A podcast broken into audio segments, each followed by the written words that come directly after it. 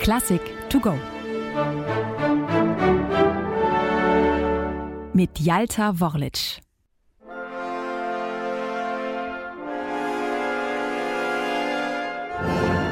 Die Sage von Hero und Leander.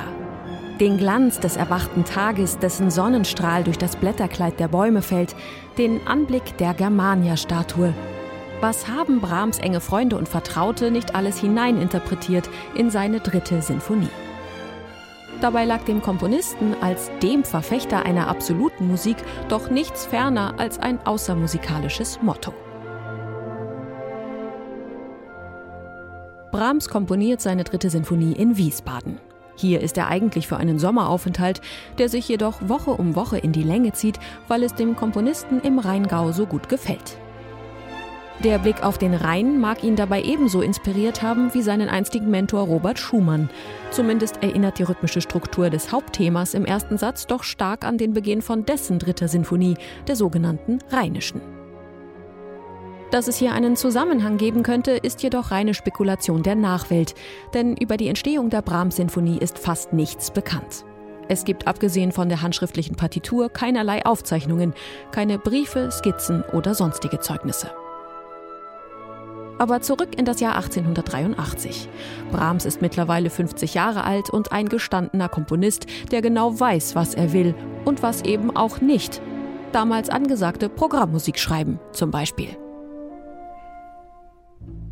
Und so folgt Brahms auch in seiner dritten Sinfonie einem klassischen Sinfonieschema. Sie hat vier Sätze, die im Vergleich zu seinen ersten beiden Sinfonien jedoch noch kontrastreicher gestaltet sind, was die Verwendung von Tonarten, Stimmungen und Klangfarben angeht. Schon das Haupt- und das Seitenthema des ersten Satzes eröffnen zwei unterschiedliche Welten.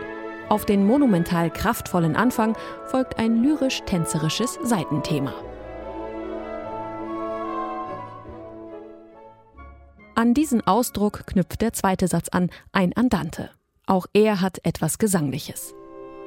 Nach dem anfänglichen F-Dur bzw. F-Moll im ersten Satz steht das Andante nun in C-Dur und erinnert mit seiner schlichten Melodie an ein Volkslied oder einen Kirchenchoral.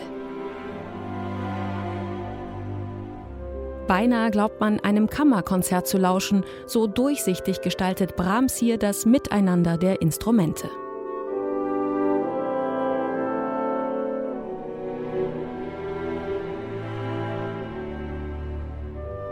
Brahms selbst bezeichnet diesen Satz, wie auch den dritten, später gegenüber einem Freund als Entrakt, also als eine Art Intermezzo, was den musikalischen Gehalt der Mittelsätze aber nicht schmälert.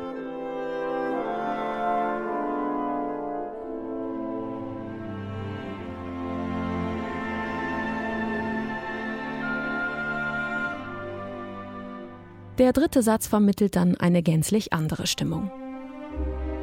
Er steht in C-Moll und schwingt nun wieder im Dreierpuls. Die Celli eröffnen ein leidenschaftliches Thema, das sich über zwölf lange Takte erstreckt. Obwohl Brahms hier weder ein klassisches Menuett noch Scherzo platziert, erfüllt dieser Satz formal die klassische Norm. Er ist als Tanzsatz angelegt mit den üblichen Formteilen Hauptteil, Trio, Hauptteil, Coda.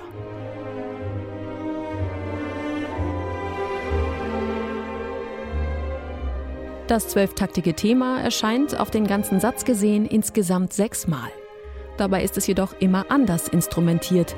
Dies ist unter anderem deshalb möglich, weil Brahms hier keine Wiederholungszeichen setzt, sondern die Wiederholung des Hauptteils auskomponiert.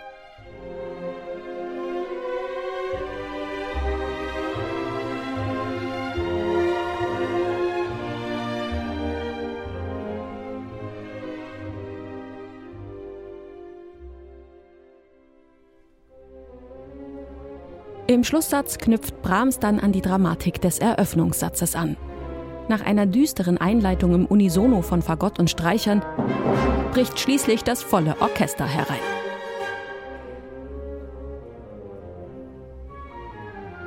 Der Musikkritiker und Brahms-Zeitgenosse Eduard Hanslick beschreibt diesen Anfang als unheimliche Schwüle, die sich in einem prachtvollen Gewitter entlädt, das uns erhebt und erfrischt.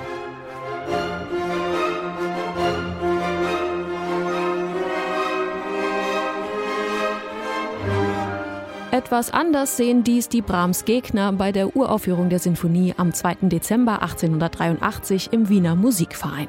Sie buhen und zischen nach jedem Satz demonstrativ, was letztlich aber nur dazu führt, dass sich die Brahms-Fans umso stärker angestachelt fühlen. Die Uraufführung wird zu einem riesigen Erfolg für Brahms. Und so schließt nicht nur die Musik der dritten Sinfonie versöhnlich mit den Klängen des Anfangs.